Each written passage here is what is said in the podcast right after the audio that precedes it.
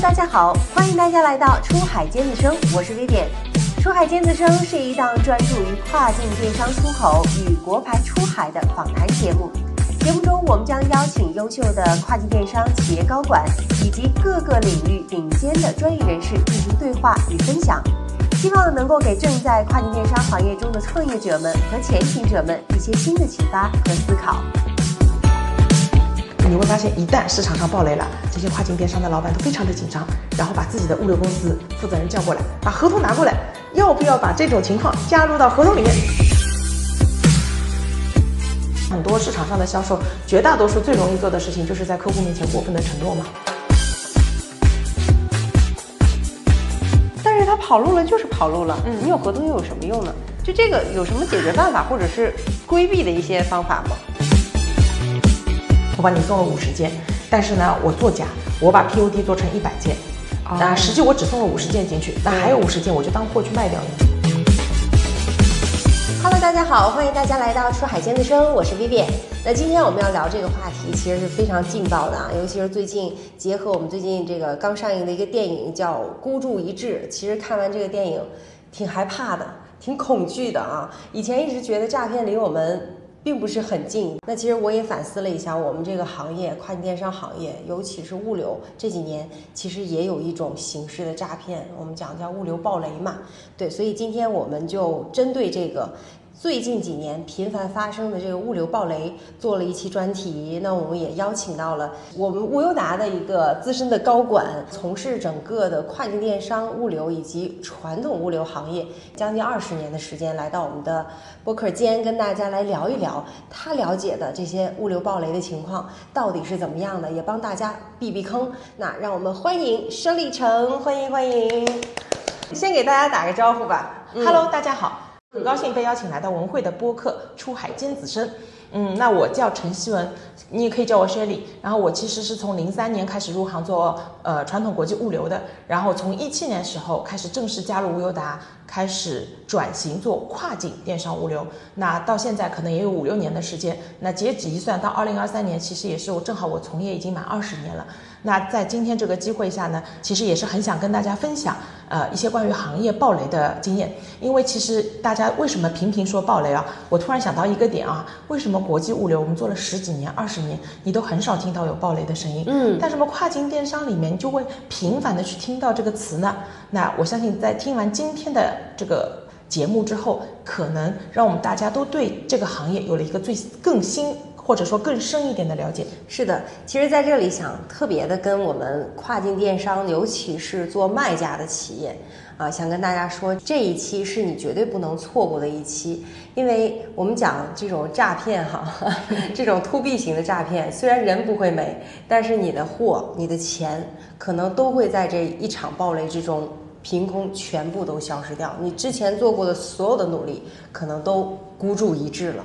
所以这个是非常重要，所以今天我们会针对像暴雷的几个案例，我们会深度的分析一下为什么会产生这些暴雷，以及它背后的一些逻辑。那我们先说说这个暴雷这个词，就可能最近几年才频繁的听到暴雷这个词，你是怎么理解暴雷这两个字的？我觉得啊，我觉得这个市场的人总是健忘的。其实我刚才回想了一下啊，如果不是疫情的话，其实我记得在疫情之前就已经出现了这种频繁的暴雷。为什么呢？有一段时间我记得。市场的竞争非常非常的激烈，嗯，那无论是船公司的运费，还是市场的托卡费用，还是所谓的 FBA 拼箱的价格，都已经到达了一个历史最低点。嗯，那个时候其实也是出了好几件暴雷的事情的。那过了一段疫情，可能大家都在为整个疫情的事情所忙碌，忘记了这一点。好，随着疫情的结束，你会发现这种风气又卷土重来，嗯，就是暴雷。那其实大家定义的暴雷就是无非哪个公司又跑路了，嗯，我的钱和货都没有了，嗯。其实我们今天的目的也是从背后去分析一下。为何经常出现这样的问题？嗯，以及我们怎么样去预防这样的情况？那你刚才也讲了，其实过去几年。不仅仅是疫情这个阶段，疫情之前也会有暴雷这种事情哈。那所以其实是蛮多的。对，那有没有你印象特别深刻的几个案例跟大家分享一下？有哦，我记得在一八年的时候，应该是义乌那边是第一批暴雷的吧？嗯，应该报的就是跑水账号，然后再后来就是有一些敏感的产品的扣货扣柜。我记得当时有一个知名的货代公司，应该是在美国，呃，同一个口岸被扣了二十几个柜子，都是走不掉。当然这家企业最后还是挺有担当的，把这些货都退。退运回了香港，然后再重新过去。啊、为此支付的代价也很大，可能几百万进去了吧。嗯，那还有就是前段时间，就是深圳这边可能也是有啊、一家，其实他们老板我也认识，嗯，可能是也是被爆出来就是暴雷，一夜之间全军覆没。全军覆没，就是这样的一个结果。嗯嗯，还有就是我记得在两三个月之前吧，UPS 的跑水账号，嗯，那不好说是哪几家，但确实是影响的，应该波及数是很大。因为那段时间我正好在美国，有几个朋友找我跟我说，据说有几百个柜子在码头。都不知道后续怎么处理，就是因为 UPS 的呃这个暴雷的事情，所以我当时其实我心里是很震撼的，我真的想不到这个市场有那么大，这几百个柜子里面背后是多少多少亚马逊卖家的货，嗯、涉及了多少个公司，不知道，就很可怕。但是，一夜之间就没了这件事儿，无论是对于物流商来讲，还是对于卖家来讲，其实都是的，挺可怕的。是的，很有可能这批货柜，如果你碰到的服务商，如果他有一些担当，可能呢他会多花一点钱去把它处理掉。嗯，但是如果你碰到的一些货代他是没有交付能力的，可能他就选择置之不不理了。嗯那可能这些就是最终是结果是比较惨的，直接宣布倒闭。也有可能。还有就是这些货不要了吗？OK，和就就不要了，然后就留下一群烂摊子，可能就留给，比如说留给船公司，留给码头去解决这样子。嗯嗯，你有见过比如因为暴雷产生命案的嘛？呃，我上次听说有个跳楼的，但不知道真假哦。那你说拿刀捅的那些呢，可能也没有见过。但我听说有人跳楼的，说太大了那个项目。然后，但是我见见过很多人积攒了很多年的财富，就一夜之间就没有了。嗯嗯，这个会有挺。可怕的。所以其实我们今天呃，一个是跟大家剖一下呃我们遇到的一些暴雷的一些案例，跟大家说明一下。比如说你刚才讲的跑水账号也好，还有就是。呃，一夜之间倒闭这种，那这种情况呢，确实是有发生的。那我们更多的是想了解这些事情它背后的原因。对，为为什么会发生？？对，为什么会发生？就像你说的，在国际物流那么多年的时间里，哈都没有发生过这类的事情，但唯独在跨境电商行业，我们十几年的一个行业的周期，却频频发生这种暴雷的事件，嗯这又是为什么？从我的观点上面来讲呢，从集装箱，我们常说一句话，就是集装箱改变世界。嗯，其实集装箱的运输确实是改变了整个世界的贸易的形式啊，它让一种贸易变得非常的可控。那所以呢，就近几十年，你会发现，真正你站在国际的角度上面，你会发现有很多国际化的企业，国际我们叫的 global 的那些 logistic，、他们都平稳的经营了几十年。并且我可以告诉大家，因为我是做拼箱出身的嘛，在九几年的时候，上海滩都没有拼箱，这么大的口岸都没有。然后是有一批台湾的那个 logistic 的公司来教会了我们做这个市场的运作。当时的一切啊，都是按照合法合规任何的角度去做的。嗯，当然那个时候的大家都是在参照一种行业内的。那个最高标准来做，那到了跨境电商这一步呢，你会发现有一个啥问题呢？它的其实它的业务形态啊，跟传统的是有一些些不一样的。因为传统的那些呢，有相当一部分其实是一些背靠背的协议的，比如说做整柜的那些货代，可能他就是从船公司采购的整柜，他卖给客户也是卖整柜。简单的说就是 CY to CY 的一个交付，嗯，而这个当中呢，是我们我们觉得这个节点其实它是比较单一的，点到点，就像你打个车从天安云谷然后到深圳火车站。就是一个点对点的一个交付，还是比较容易的，并且你的服务商可能只有一个船公司，但是进入到跨境电商里面，它的节点就变延伸了。我们先不说国内端，我们先说国外端。国外端，如果你做亚马逊的话，相当于其实我的交付点就不是码头，我的交付点要变到了你最终亚马逊的仓库。好，那么多出来的这部分，你看起来是很简单，但是它区别于港到港的，就是它当中涉及的服务商会很多。比如说你美国要清关吧，你就得跟报关行打交道啊，你目的港那边。你需要拖车吧，你就得跟车行打交道，然后呢，你还要跟亚马逊的仓库去打交道，因为你要去预约。那如果亚马逊的约约不进去，你要找一个仓库，那就逼着你还要去做在跨国的土地上面去做一些仓储的经营，这在以前的传统物流里面都是没有的。或者说，你去看那些做了那么多年的嗯 global 的公司，它其实在本土的一些本土化的 local 服务上面。也只是配套服务而已，就是并没有花很多很多的精力去推，因为以前的贸易术语条款 FOB、CIF 可能就更注重于这一段。但是从现在的角度上面来讲，其实我我理解下来，每一批亚马逊的货都是 DDP，嗯，完税之后交付，那就是对于我们来说，其实要求就会提高很多，并且是以前并没有那么多的经验可以去参考的。你说 UPS 跑水账号，做了那么多年的国际物流公司。在这件事情之前，其实我可以负责任的告诉你，他们可能都没有 UPS 账号，你让他怎么可能暴雷？他怎么知道去这么做？但是在跨境电商里面就不一样，就会有一些聪明的人发明一些产品，哎，把海运跟空派的一些东西结合起来，变成了海派。用 UPS 的地面覆盖能力去完成这个交付，从产品的角度上面，其实我非常认可。我觉得这个创新非常非常好，极大的提高了这个行业的效率，嗯，就是非常好。但是到最后为什么变成暴雷？哪里出了问题？UPS 账号是真的，哪里出现了问题？是因为就是倒逼这个利润逐步的下降，有一些人要去挖掘一些利润嘛，嗯，所以有一些地方他就剑走偏锋，可能就没有走正规的渠道。最后导致了这这这个结果。那拉回到原来就是说明，就是为什么跨境电商跟传统物流的区别会这么大？那我认为最关键的暴雷的原因就在于整体供应链拉长了之后，但是我们这些跨境电商物流总体的运营能力，它是不足以交付那么长的物流供应链。现在我们的跨境电商物流，它是否真的有能力对其中的每一个节点的交付，嗯，去进行考核，去进行履约？或者说你有没有应急方案？如果当你的服务商，你原来的那个供应链它无法履约的时候，你有没有 Plan B 方案去弥补？如果你没有，那很有可能造成的结果就是暴雷，就是最后呈现在大庭广众之下，眼前的结果就是暴雷。所以我们只能用暴雷去说，但是站在我的角度，可能每一次的暴雷的原因都是不一样的，是发生的点也是不一样的。但是作为我们说卖家，可能啊，对于考核的看法啊。传统一点的叫 OK 啊，就目标，嗯，就你多少钱多少天可以送进去，我就我就看你最后这个结果，而不关心过程啊，这就会导致了这样一个情况。我相信我现在如果去问很多跨境卖家，你知道提单吗？你知道提单背面条款吗？他肯定是不知道的，绝大多数是不知道的。这里讲有点冒冒昧啊，但我相信绝大多数是不知道的。但是你去问老外贸业务员，我跟你说，每一个条款比你还清楚。就是这样的区别，嗯嗯嗯，所以我觉得，嗯，当我们在做跨境电商的时候，正是因为它的链路非常的长，我们更加应该存在一些敬畏之心，去把很多结果想到最坏，然后做好你的应急方案，才能确保整条物流供应链是畅通的。所以其实呃，主要原因就是因为这个链路太长了，太长了，然后中间的节点太多了。对，每一个节点它都涉及到可能有利润点，可能有。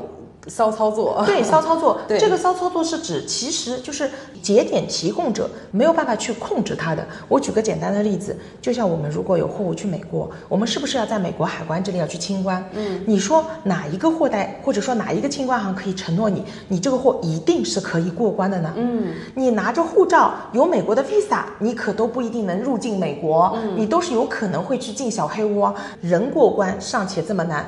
更何况你的货，嗯，但是谁才能有自信说这个话呢？其实我认为是没有人的，嗯，但是你到市场上去看，所有的人都会告诉你包成包包清关，包税，包怎么样，对不对？那我回到主题就是过分承诺嘛，我觉得就是，嗯，我们为什么说这是类似于诈骗的一种形式？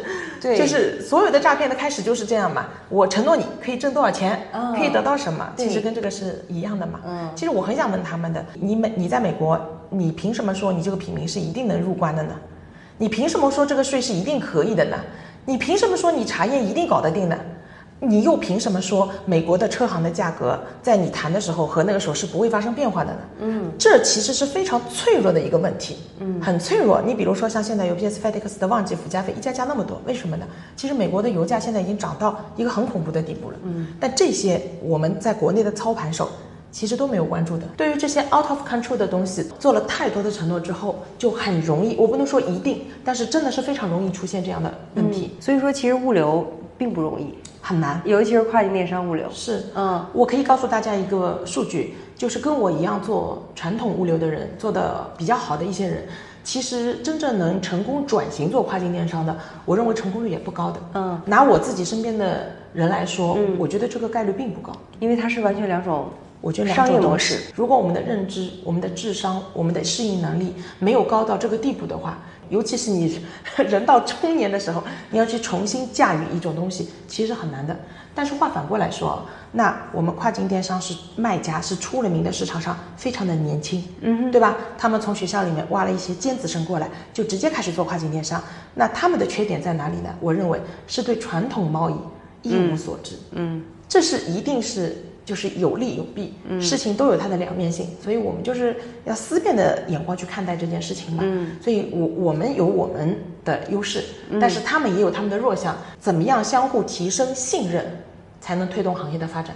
所以其实刚才你有讲到一个点，我蛮注意到，呃，就是你有说传统外贸的那些员工，他们对于提单上的任何一个条款都是非非常清楚。这个恰恰就是因为这个行业，就我们跨境电商这个行业太新了，对。然后入局的人本身这个存量的。呃，用工人员也不多，然后很多都是外聘进来的，或者看到这个行业，对对嗯。对，所以其实是不是很了解的，我觉得他们也不在意这些。也不在意。对嗯，所以他们就是看结果嘛，所以就会导致了这个情况。有时候我在给卖家呃做一些宣讲的时候，也会有这样的问题的，嗯，就是你会发现你精心准备了很多专业性的东西，他并不 care，一口价。一口价，嗯你说的都是对的，但是我最后看结果。所以其实今天就想跟大家说一下，一家优秀的物流商，他真的是你的物流方面、物流供应链的咨询顾问。对，嗯嗯，相反哦，我认为啊，就是我们中国可能真的是货代比较多，然后从业人员的门槛比较低。嗯，我说，我觉得大家一定要改变一个认知，自己看不起自己啊。但是你在欧美市场上面去看，有相当多的 logistic 公司，嗯，市值都非常的高，并且他们打破了那种就是所谓的啊企业做不长久的这种啊，他们都非常的长久，七十年、八十年。我觉得这个行业是还是有很多机会存在的。你说这种行这种暴雷频频出现。它推动的行业是什么呢？就一开始可能就是任何的一个新生态的东西，它都有这么一个过程，嗯，一个野蛮生长的过程，对吧？大家都觉得啊，跨境电商好挣钱啊。我们现在所在的天安云谷，因为周周边应该绝大多数都是跨境电商吧？对对啊。好，那么你就会看到这么一个机会。其实这个机会对我们这些人来说是非常难得的。嗯，有很多经济学家也说过，人一生的机会是不多的。是，那我们能遇到，其实是一件很幸运的事情。OK，我们遇到了，然后我们遇到了它的野蛮生长的一个红利期，但是它的红利这根抛物线不会一直往上的，它一定会掉下来的。那现在我觉得就是这个，至少我不能说掉下来，但是至少是进入了一个平行的，平对平静的一个，嗯，它会要求你更专业、更高效去抠细节，而不是通过以前的一个单一的产品去打。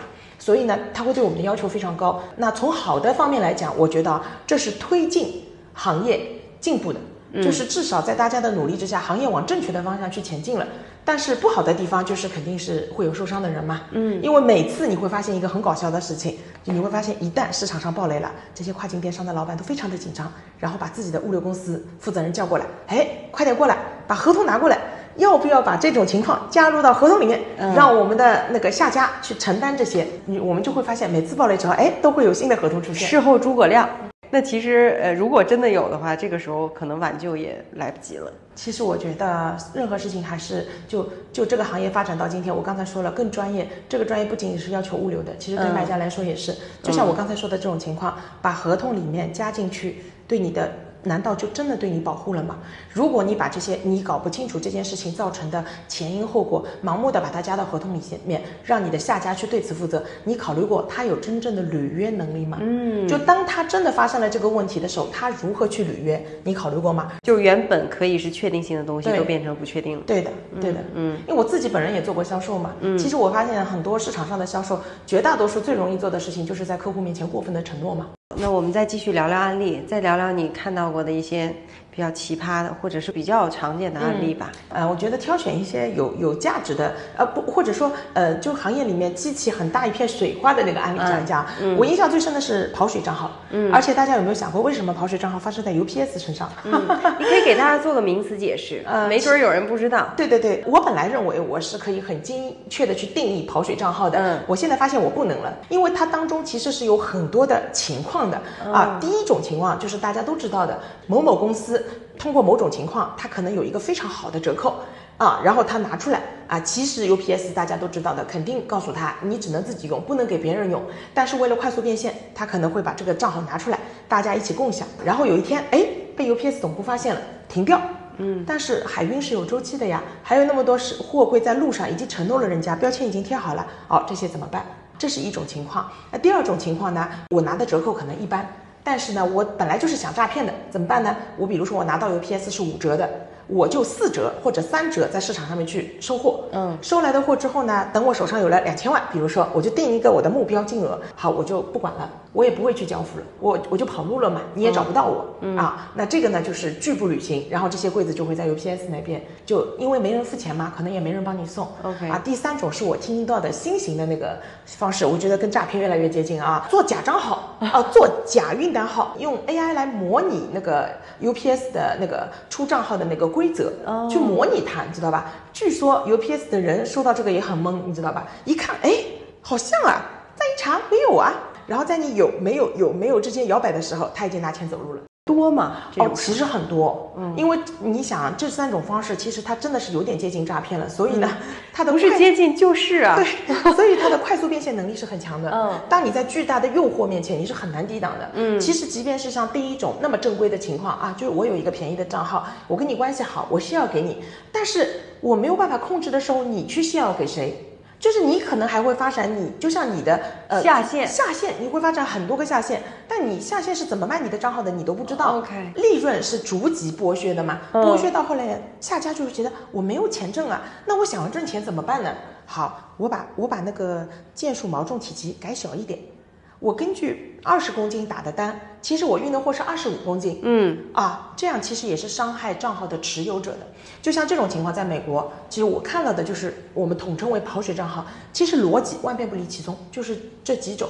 然后据说啊，我听我一个朋友讲啊，其实这种情况呢，在美国不是中国人发明的。就是那些日本人、韩国人啊，其实以前都有做过，哦但是他们为什么做了那么多年都没有问题出现，没有爆雷呢？是因为他们一百票里面假一票，啊，就是我我也我也少打一点，胆儿没那么大。没那么大，嗯但是这样的就是可以保证他们，比如说做几年都不出事情，嗯嗯因为太小了嘛，这个标的，那 UPS 也不会来追究，但嗯可能有一些人是跟他倒过来的，就是一票真的，一百票全是假的。OK，那这样的话，UPS 就会发现，我的天哪，实在是亏损太多了，这个 amount 实在超过他的那个预料了嘛。好了，就出现了，然后开始追查。嗯，然后 UPS 手段也是很强硬的嘛。如果他一旦觉得你有问题，可能你的货柜他就直接扣掉的。嗯，他不会帮你发的。但扣的都是卖家的货。那肯定啊，嗯，最最终扣掉的肯定就是货物的真正的拥有者嘛。其实卖家也很痛苦，他也不知道他这个账号转转转转了几手，这是一种暴雷啊，我觉得。那还有一种暴雷呢，就是前段时间啊，不是我们深圳的一个那个暴雷吗？其实你说它是很低价吧，我感觉可能也没有。嗯，其实我分享一个我个人的经验啊，其实大家知道吗？在做传统物流的时候，你会发现翻发展这件事情对你来说很难。我举个例子，我们跨境电商里面，我们说叫庄家收货，就开拼箱嘛。嗯，你知道在传统的行业里面，要做一家拼箱公司有多难吗？就是零到一，很难很难很难，很多人是跨不过去的，就没有办法从零到一去开一个拼箱的柜子。你可以做整箱，因为你买进卖出，我贴点钱就可以了嘛。对拼箱集货非常非常大。嗯，但是你会发现在跨境电商里面，so easy，随随便便一个什么人就可以说，哎，我收到一个柜子了，我收到一个柜子，我可以自己装柜了。他是怎么装柜的呢？对吧？你就会觉得，哎，这件事情在跨境电商里面怎么这么容易啊？嗯，对我我说句不好听的，我们以前我在零三年做拼箱的嘛，呃，零四零五年的时候，市场上面啊，拼箱操作的工资和整箱操作的工资都是不一样的、哦。嗯，拼箱操作的工资是高于整箱高一点对，嗯因为它难度高嘛因为它难度高嘛。对哎，但是发现在跨境电商行业里面不一样哦，嗯门槛变得极其的低，大家都可以做拼柜。好，问题就来了。这些老板也都不是傻子哦，他们都是经历了很多的。他们一想，还有什么行业可以比跨境电商行业那么短的时间内实现零到一，甚至一到一百的跨越呢？没有啦，错过了这个就再也抓不住了。怎么办？迅速扩张。OK 销售招一百个，操作招五十个，客服招五十个。美国没有仓库了，对吧？砸钱拿地做仓库，对吧？啊，车子不够了，砸钱买车队。嗯，好，这些扩张，我的理解啊，就是其实人都是一步步来的。如果你只有做五百万生意的能力，但是你盲目的要去做五千万，其实很难的。嗯，就是任何一个链条当中稍微出现了一点问题，就会影响你整体运营的坍塌，就直接当中的一个，就像一个锁扣一样，它当中一个节点断了，所有的东西都崩塌了。这就是你你不不能说这些老板他没有在做实事，他其实很想发展，只不过我觉得发展是要有路径的，是要你你要选择一条正确的道路，并且它是很难的，它不是那么容易的。当一件事情来的很容易，你很轻易的一个月可以开一两百个柜子的时候，那请问你花了多少时间和精力去做你的产品交付，而不是你的售前？如果你只是招销售去做售前，但是你的尾端你没有花时间买花精力，甚至花钱去经营的话，你是很容易出现问题的。所以我认为这两个案例其实一个可能是偏诈骗，另外一个可能不是诈骗。嗯，但是呢，确实是有一些经营上面的问题出现，就会这个样子。嗯，其实这个我觉得在卖家里面也会有吧，也会有吧。比如说发空包嘛，哎。这也算吗？发空包就类似于第一种情况，对呀，对吧？诈骗 发空包是第一种。那我觉得第二种呢，还有就是，我相信我说下来，接下来的话，可能对很多卖家都是很多人是经历过的。比如说他做家具做得非常好，嗯，对吧？然后他突然发现，嗯，家具这个品类不太好弄了，我们要做一些第二曲线创新。哎，我去做一个健身器材，踏足到一个完全的新的领域。然后，但是你对于啊健身器材的市场消费点在哪里？然后那个工贸你都不知道的情况下，你如果茫然的去做，其实你受到伤害的概率也是比较高的。是的，那可能也是等同于我们这一种。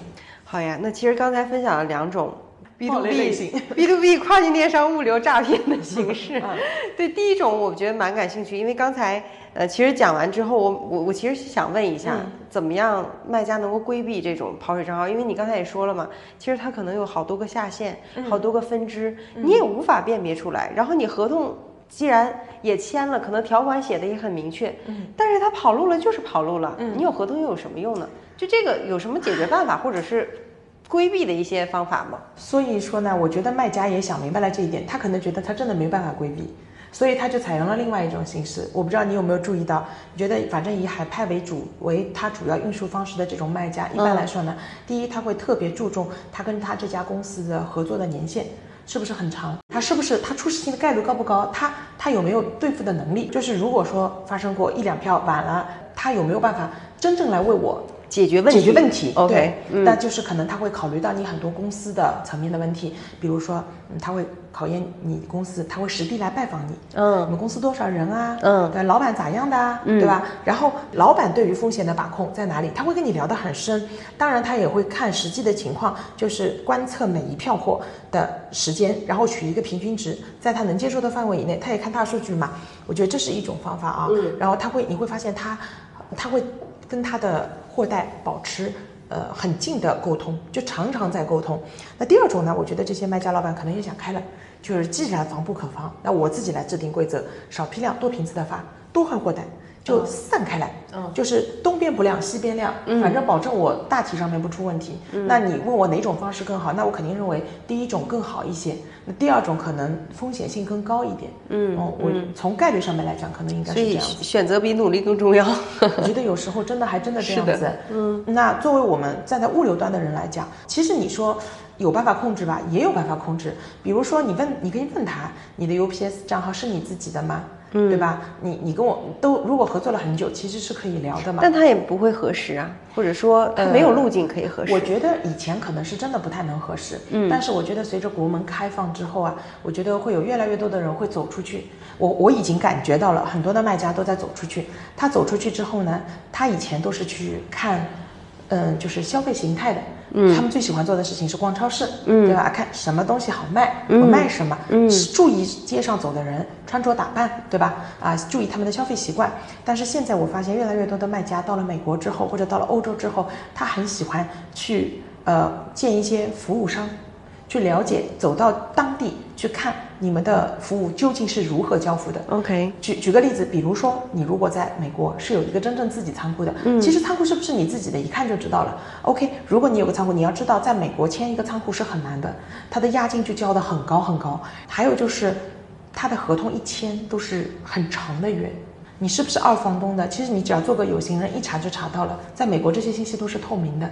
那如果你能查到，那你你会有自己心里面的一些衡量的标准去判断这件事情，而不是只是听别人讲。但是如果你的目标只是想找 UPS 便宜的，那可能第二种方式更适合你。嗯，就是我只要便宜，就是我我不愿意付过过多的溢价的成本，那也是 OK 的。嗯，就主要取决于你的你的需求。所以这个也是这些。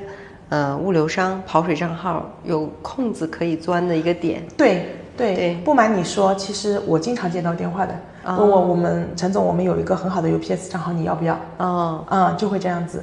然后他们而且在那边都是有产业链的，嗯跟某某高管关系比较好。还是挺大开眼界的，尤其是我相信对于很多卖家来讲，如果你真的不是很了解物流这个嗯，段的话，或者是不了解跨境电商物流的话，你可能真的不知道这背后的一些对故事逻辑，还有它的商业的价值。对，甚至于有一些卖家会说：“哎呀，我的货被 UPS 扣了，你能不能进他们的那个叫什么站点帮我去找货？”嗯嗯，其实你到了美国就知道了，你根本进不去的，他不会让你进去的。如果 UPS 的站点是你可以随随便便可以进去的话，那你想它的丢件率、它的管理得到什么样、到什么差的程度啊？这两个是你印象比较深刻，也确实是行业里面比较大的这个暴雷的事件。那其实林林总总还有一些比较小的 case，包括现在已经解决的，比如说像远仓近送啊，还有就是卖货这种这种案例，可以再分享几个吗？就卖货嘛，我觉得，嗯，有一种情况是比较多见的，就是有一些客有一些货代，它以服务直客为主，嗯，就是这些直客可能有欧洲线、有美国线、有印度线，有空运要求、有海运要求、有小包要求，比较杂。然后呢，那做的大的物流公司，你知道的，它其实都是细分类目的，对吧？就像船公司，它也不会去开一个空运公司，那都是比较细化的。所以呢，这些货代呢，就把这些货全部收进来，然后根据不同的渠道把它再分包出去。那分包出去的风险在哪里呢？其实可能就是他是否有能力对于他的供应商进行考核。嗯，我觉得也是也是比较粗糙的。嗯，那如果没有的话，其实他也是没有办法去做履约的。嗯，那还有一种情况呢，就之前也是有一个网红报过的啊，就是在美国的海来仓里面，为了挣钱把货卖掉。其实这个也是利用了亚马逊的一个呃漏洞。就是可能，比如说你一共有一百件货架要送进亚马逊的，对吧？我帮你送了五十件，但是呢，我作假，我把 POD 做成一百件，啊，实际我只送了五十件进去，那还有五十件我就当货去卖掉了。因为美国，嗯，但凡开个仓库的人都会接到这种，呃，有收二手货的人来。啊，问哎你有没有尾货啊？就以那种极低极低的价格去收掉，那可能二次转卖啊什么去盈利，那这种情况也会有。这种卖家会发现吗？其实他还挺难发现的因为我给你的 POD 是一百件啊，因为他看的是 POD 的数量，对吧？然后你去找亚马逊，你去找亚马逊索赔嘛。但是大家有没有想过一点哦？就是亚马逊有多少个人？亚马逊有那么多的员工，几十万，然后他的客服又总是在换。他有时候也发现不了这个问题的。那包括说到这个，就不得不说一下那个远仓近送的问题。其实远仓近送现在是看起来被解决了，因为亚马逊把它也纳入了一个考核。其实这个问题很有意思啊。远仓近送从去年就开始了，很厉害。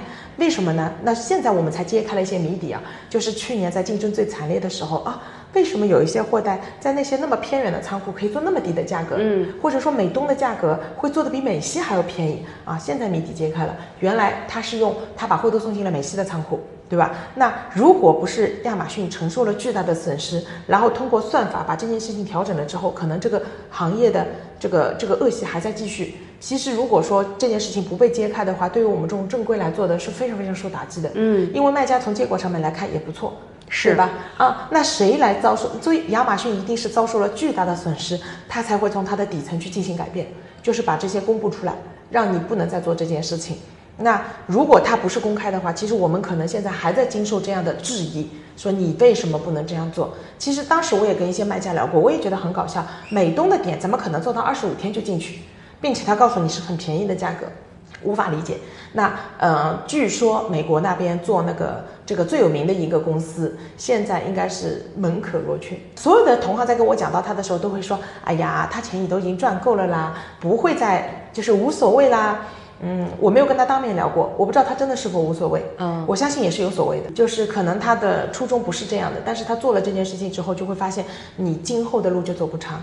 嗯，就是就是这样一个结果。其实这也是一种形式的诈骗。它就是诈骗。对包括那个时候我们行业里面有几个网红，为了这个事情，不是大家都在质疑他。他骗的是亚马逊的钱。对对他觉得、他觉得就是我没有伤害你呀、嗯，但是你伤害的其实也是卖家，辜负了他们的信任，然后他会觉得，因为他的账号才是最值钱的，他很担心，尤其是现在对于中国卖家来讲，因为亚马逊的沟通渠道或者说它的沟通成本是很高的，它并没有一个很直，比如说像我和你之间可以这样去沟通，它的算法太强大了，所以卖家在面对他们的账号的时候都是很小心的，他自己都那么小心，但是物流如果做做出来的一些问题，可能会影响他的绩效的时候，他是非常非常紧张的。嗯，这件事情对他来说是致命的。是的，嗯，有可能关账号啊。当然就你这生意可能就未来做不了了。当然，对因为亚马逊其实也很现实的，你他不会 care 你去用哪个物流，是他看的是结果。是就你结果就是你这么多的错的货送进了我那个错的仓库，是，导致了我的内部风波的成本增加了那么多。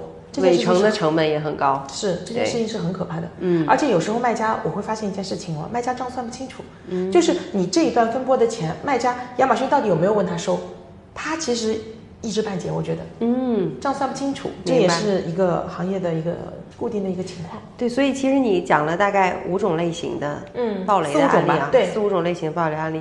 我我有几个点就是特别明显的，能够从你的这几个案例当中提炼出来。第一个是低价，就是好像很明显，每一个都离不开低价。你像之前说的 U UPS 跑水账号，对然后包括刚才的远仓进送，什么卖货赚不到钱，然后把货转卖掉，嗯，全部都是因为没有长建立长期合作的这个没有长期的一种盈利模式。对，没有长期合作的这个基础信任，然后偏偏就是用低价来吸引用户去成交的这个事儿，嗯。好像特别容易爆雷。对，嗯因为低价其实呃也是所有公司在竞争市场的时候，可能它是一种策略，门槛最低的一种策略。我觉得，哎，我通过刚才跟你讲，我突然又想到了一种暴雷的情况，也嗯是比较多的，就是快船慢船啊，市场上都告诉你快船。然后其实大家都知道市场上面的快船是美森嘛，嗯，其实连美森船公司都不知道，他现在在电商行业这么有影响力，嗯这是他完全没有没没有想过的一件事情。美森其实进入中国很早，就是美森在做跨境电商之前，他的客户是谁呢？就是那种传统的服装货，嗯，因为服装它是要赶交期的，嗯，就是大家女，特别是女生肯定很知道，比如说现在是几月份？九月份了，对吧？你会发现九月份的时候，我们到服装店里面去买的是什么呢？已经不是不可能是夏装了，是是什么呢？可能是冬装。嗯，那服装的周期就是这个样子，所以服装要快，但是呢，它又很贵，就就就是它的又很重，所以没有办法走空运，嗯所以就就是一定要缩短之间的这个交期嘛。就像为什么中欧之间的那个铁路，其实第一批用户，据我听到的，好像是那个 H&M 也是一样的道理，就它要缩短它的交期嘛，你就会发现啊，快船就是有这个市场的。然后到了电商里面，它是怎么会一下子起来的呢？其实就是之前有做空运的那批人，空运的价格不是很高嘛，到了疫情的时候一下子变得很高，然后他们发现，哎，美森也还可以啊，可能也就晚个两三天。呃，其实如果说他们呃跟卖家说实话，也也是还可以的啦，嗯也也是可以接受的啦。但那个时候的原罪在于什么呢？很多人是不说，用空运的货去冲海运。其实这个在我看来是非常非常容易出问题的一件事情，因为在海运的过程当中，它毕竟海上航程要航十一天，对，对吧？但是你在收货的时候，你船其实在哪里？卫星图上面它有没有能力靠上来？它完全是受很多因素影响的。比如说这个潮汐过不来，它可能船就靠不上来；这个泊位满了，它就上不来。它当中很有可能就是在航航运的过程当中出现一些突发的情况，甚至于美森到现在还有定期，就是说船舶进场去定期保养的这些事情，导致跳港的这些事情，现在都有在发生。还有包括他到了美国，你有没有遇到查验？因为美国海关知道的，它查验是随机的。如果它发生查验，如果是 X 光，可能两三天就可以解决。但是如果说你碰到的是开箱查验，可能没有两个礼拜搞不定。那请问这样的情况下，你如何去完成它的交付？嗯，如果你走空运的话，你即便真的遇到了这些情况，你都是可以跟客户说的。嗯，因为你所有的问题都是站得住脚的。嗯，对吧？但是如果你用空运的货去混美森了之后，嗯那你其实面对的风险就是很大，而卖家在支付类似于空运的价钱，但其实他得到的服务只是海运，海运。那 OK，后面事情就愈演愈烈，对到后面就变成，因为美森有两班船嘛，有快船和那个没有那么快的船，对吧？加班船，加班船，对。然后呢，又用加班船去冒充美森，嗯，然后呢，又用市场上面的普船冒充美森加班船，嗯，然后你就会发现快没有底线了。对，没有底线了。然后嗯快船就逐步失去了它原先存在的一一些意义，就这个底线不断不断的在践踏。然后你会发现各大船公司发现了这个商机，主打市场的时候就来告诉你，哎，我们主打的就是快和稳哦，我们可以对标美森哦。好，问题就来了，那请问为什么无忧达都没有在做这件事情？因为一个船公司开一个新的航线，它是需要时间去沉淀和磨练，嗯并且验证的。非常赞同。对啊，那你你你美森跑了十几年下来这个数据，你如果经开一个船，你告诉我你一定能保证，OK，我是相信船公司的能力一定是强一点的，但是有一些问题是你不可把掌控的，对。比如说美国，你的那个码头对。的工会你就不能掌控，是。车价你也不能掌控，那这些都是问题，所以我们就会更慎重的在考虑这些问题。嗯，当然，我这句话并不是说我们不跟这些船公司合作，我们都在合作，只不过我们这些船公司，即便给我们的快船，我们也是以合理的价格卖出去，我们不会过多的去承诺，我们会告诉他。你要的快船只有美森一班正班船，其他的我们可能归类到二档、三档的那个去，明码标价来给你做，嗯，是这样子一个情况。我觉得这是第一步，我觉得是也是万丈深渊啊，是绝对不可以迈过这一步。一旦迈过去，你的底线就会不逐步逐步的被践踏。其实我今天听完你的分享哈，跟我刚看完《孤注一掷》的是状态是一样的，觉得很可怕，就是很可怕，很恐惧。对，那个虽然可能，比如说跟人命相关，跟跟钱财相关，但我觉得这个可能关乎的是很多的家庭，因为如果一个企业倒了，他可能是的。几十个、上百个家庭就因为这个对。没有，因为失业，然后就是可的能就没有没有更好的生活了。嗯。嗯，其实是这样子。对，其实挺可怕的。对，嗯。而且我一直认为，就是一个人，特别是我们一些年轻的销售，比如说他的职业生涯是很长的，嗯，他比如说一个成年男性，他可能工作四十年到五十年，如果一开始他接受的教育就是可以通过这种方式来获得的话，他应该说他很长一段时间之内，他只能这样做。好的，那刚才其实我们说了那么多的这个暴雷的案例啊，其实它背后反映出来一些，我觉得是一些比较共性的一些原因，嗯，有一些是客观的，有一些是主观的，能跟大家分享一下，你觉得这些暴雷它背后的底层的原因都有哪些吗？或者他们共性的原因？共性的原因嘛，那主观可能就是就是价格低，就是人人性在他面前是无法抵挡的。嗯，因为作为物流负责人来讲，那最快的速度降低公司的物流成本，这是他的工作职责嘛。这是他的 KPI。对，这就是他的 KPI。嗯那没有最低，只有更低嘛。嗯，当然，老板的需求肯定不是最便宜，又快又好，对吧？是老板肯定就，其实这是一个伪命题啦。那为什么你的 KPI 要定又快又好呢？对吧？因为他不知道他背后的逻辑是什么，他没有办法从别的地方去给他制定 KPI。那这是一些主观的因素，那客观的因素呢，可能就是市场比较难做，然后呢，呃，跨境电商供应链又比较长。我们一直在说美国，其实如果你把这个市场放到了日本和放到欧洲，你会发现更复杂。就是更复杂，你要去学习当地的很多税务、关务，还有包括欧盟这么多不同的国家，其实它都是有一些壁垒的，不是像大家想象当中这样啊，欧盟都是一体的，都可以的，其实没有那么简单啊。这就是为什么欧洲有某些特定的岗是大家最喜欢做的点，尤其呢就是在这个时代，大家都追求效率，就希望快，不要跟我搞那么复杂。啊，我不想学习那么多的信息，嗯可能学习这些信息也很难，可能需要时间来沉淀，那就会导致了，嗯，就是这些因素交织在了一起，就会大家在判断一个物流公司的标准上面是不一样的。嗯，那我我们不用去讲那些不好的，我们讲一些好的啊，因为无忧达也服务过很多非常优质的跨境电商卖家，是工贸型的，我们会发现一件事情，就是这这种信任是相互的，他们也会到我们公司来。拜访，我不知道物流的卖家有没有到物流公司去拜访过。可能你经常接到的就是销售到你公司来，但是你没有去。但是我真心的建议是，去一下这家物流公司很重要。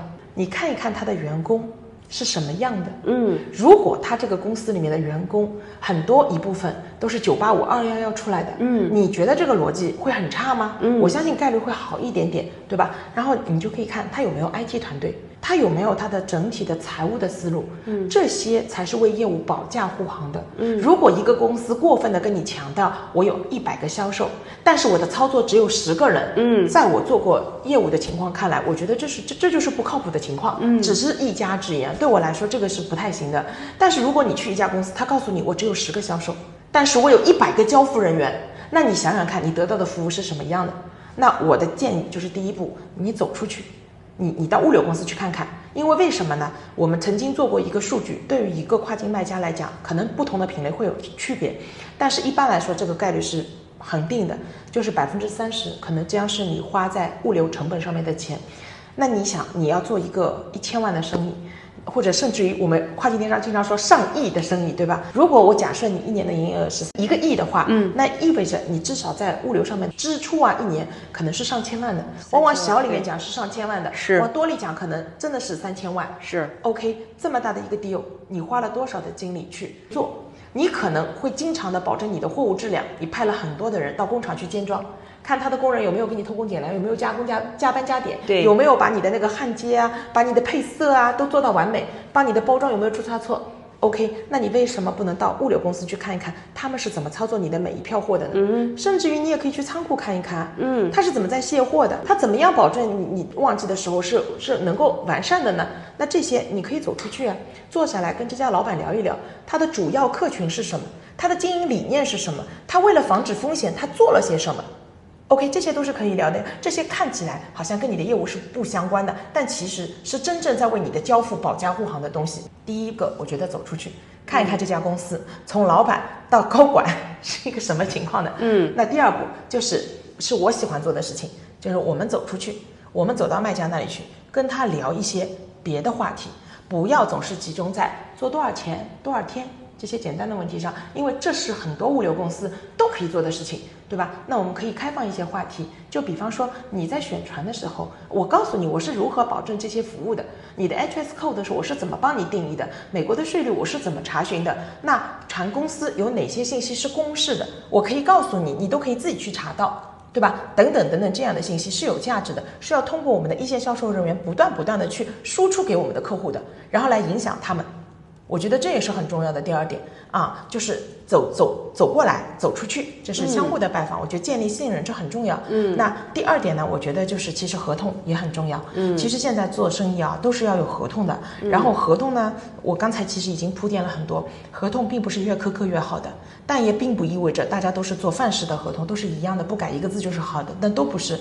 还是要取决于相互的业务场景。嗯，那基本上一般来说，正规的公司它都会有一个范本的合同，并且是涵盖了整个物流链路的每一个环节的，它都会给你规示的明明白白。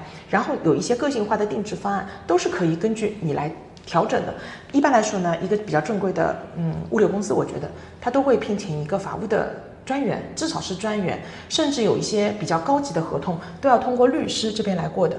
因为无忧达，其实我我也很清楚啊，就是比方说我们现在有一些很多美国的合同，其实也都是要靠这些律师去过的，所以专业性上面是很重要的。它的这个交付段很长。它的交付段的很多东西不仅仅集中在你中国，还有在别国，你的法律毕竟不仅仅是中国的法律，还有一些国际的法律，甚至是本土的一些法律，其实你都要涵盖进去的。那这个谈判的过程，其实也是一个很好的相互切磋和学习的过程。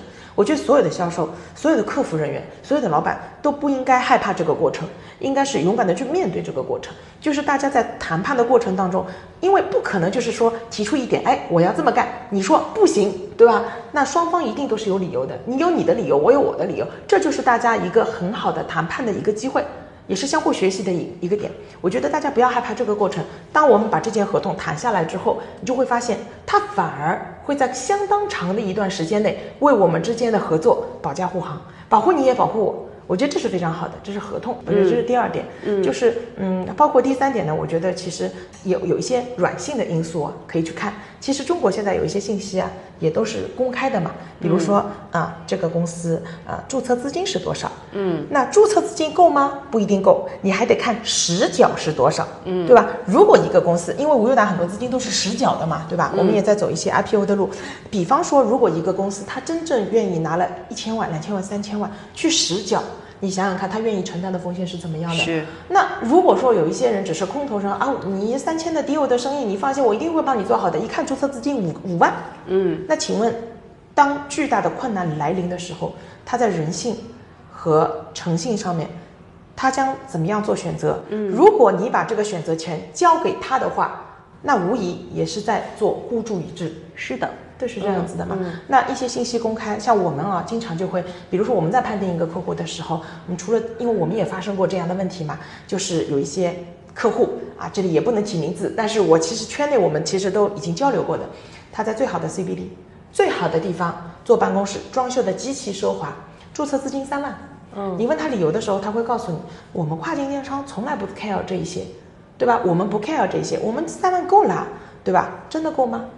你的目的到底是什么呢？你想不想长久经营呢？我在这里并不是要抨击那些注册资金真的很低的卖家，我不是这个意思，我只是说有时候我们遇到过这种情况，嗯，他在法人的责任上面他全部撇清，嗯，当你有困难来临的时候，你就会发现你完全找不到人，嗯，从上到下全部就就就就走了，嗯，那同理可证，对于沃代货代公司也是这样的，你可以去看他的法人的一个情况，你所有他之前的这些官司，官司有官司并不可怕。现在其实天眼查上面这些付费信息你都可以查得到。我并不认为这家公司有官司多，它就是不好的，它都是公示的，你可以进去看，它是因为什么原因打官司的。那有一些是没有办法避免的嘛，对吧？你去看一看，那我觉得这是对你，对他有更多了解的。包括它的注册年限，什么时候注册的，临时注册的还是什么？嗯，等它有没有关联性的公司，对吧？这些都是一些软实力。其实有很多信息渠道是可以获悉这些知识的，啊，或者说这些信息的。嗯，我觉得不要不要放弃这些细节吧，我觉得这个很重要。非常好，我觉得替这个卖家们总结一下，或者替我们的听众们总结一下啊，就是刚才你讲的一个点，很打很打我，就是客户一定要走出去去看你的电商。就是不仅仅是物流商，你的任何一个供应商，对呀，你不仅仅要了解他报价表上的那些数字，他给你的一个成本，你要了解它背后或者说它这家企业的一个商业模式，它的盈利模式，对，它到底是靠什么盈利的？对，嗯，有很多很多。太多了，尤其是像我们其实聊很多那个低价的这个物流商，它为什么价格可以低？因为它的盈利模式不在于它的物流，是的，而是在于其他方面。诈骗，这种其实就是有风险的嘛。对，只不过这个风险不是说马上就能显现出来。对，但是如果你这个行业长期发展以来，从现在的这个野蛮到呃几近合规，到合规之后，你一定会显现出来这些问题。就是这样子。那那个时候你该怎么经营？你是不是具备你的壁垒，还能够在那个报价的情况下，你依然能够有得到盈利？其实这个反过来讲，就是目前压榨物流商或者压榨供应商，然后或者采取这种，呃低价的模式的这种合作的这种这种情况哈，其实对于卖家来讲。我觉得可能大家要思考一下，如果你逃离了这种或者脱离了这种低价模式，你这个企业在这个行业里面是否是否还能站得住脚？对，我觉得这个很很值得思考。因为站在我物流服务商的角度来说，嗯，其实无忧达每年就是我们也在筛选客户，嗯，对于那些战绩不好的，什么我们可能会逐步的淘汰。嗯，那我们你就会发现，经过一轮一轮的淘汰之后，哪些客户是你的 VIP，哪些客户是你的核心呃中流砥柱？哎，你会发现其实它真的不是要低价的那些。嗯，那 OK。在面对这样的竞争的时候，那么你作为这些卖家的竞争对手，你拿什么去跟他抗衡？这个很重要。当市场如果有一天真的不再是低价的时候，那你物流就不发了吗？嗯，你的货就不卖了吗？如果今天是叫物流服务商还有低价，那明天如果亚马逊抬高它的平台售价，呃，平台抽佣了呢？是的，你不做了吗？是的，对，你也得做啊。那那你是不是我们做生意是不是就应该随时做好一些不可控因素的 Plan B 呢？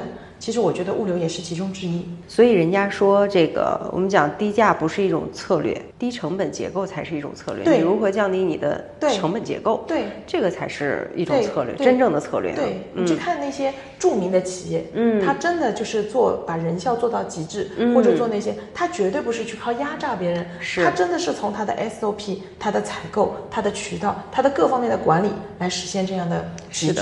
是的，这这才是我们真正要学习的。嗯，我并不是说在这里说无忧达的，就是我们的产品已经做到极致，我已经那个，我们有很多优化的空间。嗯，我相信在随着我们尾端。对，对于那些就是逐步、逐步、逐步的去管理，我们的成本会进一步的优化，这是一定的。嗯啊，这这这是我们的理念。如果下次有机会的话，我们也可以跟聊一下，就是如何去实现成本的优化。我觉得这是有很多很多方面去构成的。嗯，就如果我们今天一直在抨击低价，那我们要怎么样去说服他？我们要告诉客人，就是我不是说我高价一定好。OK，高价也意味着可能我没有交付能力，但是你真正去熟悉一家物流公司，你得知道它背后的逻辑是什么。我做了些什么事情去保证我最后的这这些都是可以交付的？嗯，这个我觉得还是要另外再讲的，嗯，非常庞大的一个课题。嗯嗯嗯，有机会我们再邀请程总来跟我们再分享一下啊。对，那其实呃总结一下，我觉得今天就是针对暴雷这个话题，我们聊的其实蛮多的，就是包括案例啊，还有背后的一些逻辑啊什么的，其实可以帮大家。规避一些坑啊，比如说这个物流商，或者是你的任何一个供应商，是的，跟你过分承诺一些，你可能在其他家那儿得不到的一些东西，那我觉得你要思考一下，为什么他可以做到？对，对他真正能做到的原因是什么，对吧？然后第二呢，就是比如说像刚才程总也说，哎，合同超出你的认知，嗯或者说它的价格奇低啊那么这种情况，其实大家真的不要欣喜，你要过分的要小心一点，要关注一下它奇低的原因，对是的又是什么？嗯对吧？大家其实都是做生意的，你也很清楚你的这个商业模式。当你的价格开始放低的时候，那你一定是有原因的嘛？是的那所有的生意都是一样的啊。对的所以我觉得大家可以同理心的去，我非常认同你说的，去对所有的生意的底层逻辑是一样的。好的，那今天我们就针对这个跨境电商物流类的 孤注一掷啊，真的太贴切了。嗯就是你在没讲的时候，其实我只是感觉它应该是属于欺骗的一种，或者是嗯没有到诈骗那种程度。但是你讲完之后，我觉得这明显就是诈骗，是就是利用你的信息差，利用你的资源差，利用你不懂这个东西，你一味的追求低价，你的 KPI 只是我要我要我的利润，我要我的低成本就完事儿了。用这些然后混合到一起，OK，我给你一个解决方案。对但这个解决方案它是不合理的，是的它是不合规的，它是有可能有风险，它是甚至有可能会消失不见的。是的，消失的它。好的，再一次感谢程总啊。那么我们最后的一个部分，因为这个播客其实是我们无忧达从今年一月份开始做的，嗯我们本来就是希望能够做一个呃相对。怎么讲？叫相对公利的一个平台，然后跟大家分享一些这个行业正在发生的一些事儿，记录下来这个时代的跨境电商是怎样的一个状态。那其实我们也从来没有做过广告啊。既然程总今天来到我们的这个播客，可以跟大家介绍一下我们无忧达到底是做什么的。嗯，嗯，好的。嗯嗯，首先还是我觉得贝壳做这件事情是非常非常呃有价值的一件事情。就我们还是要对行业是有输出和价值的。那无忧达是从应该从一六年吧正式开始转型做出口跨境电商，集中于海运和海外仓部分。